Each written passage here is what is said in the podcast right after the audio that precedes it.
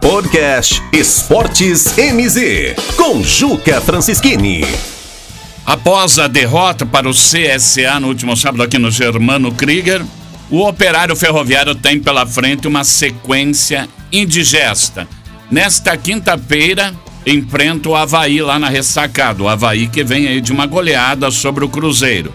E depois daí um tradicional confronto aqui no futebol do Paraná, marcado aí pela aquela histórica partida pela Copa do Brasil e aquele gol que não foi gol, ou melhor, não gol que foi gol, polêmico é, entre Operário e Curitiba. E depois o Operário joga fora de casa contra o Goiás, lá em Goiás. E ainda, para arrematar, fecha a sequência de quatro rodadas com o Remo lá no Pará.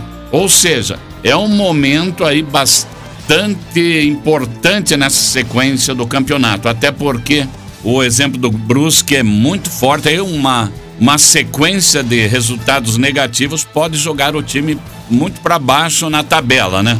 E ver cada vez mais distante aí o sonho de um de um G4. Portanto, uma sequência aí que é um desafio muito grande para o técnico Matheus Costa e para o time do Operário Ferroviário, que ainda vive muitos problemas de desfalques na equipe principal e que tem influenciado decisivamente nos resultados do Operário Ferroviário.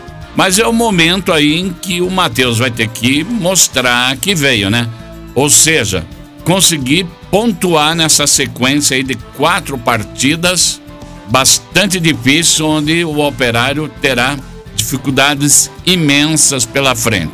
Só nos resta desejar boa sorte e torcer para que o operário supere essa sequência do campeonato aí com galhardia e jogando um bom futebol e principalmente marcando pontos, obtendo aí resultados positivos. Podcast MZ Esportes com Juca Francischini.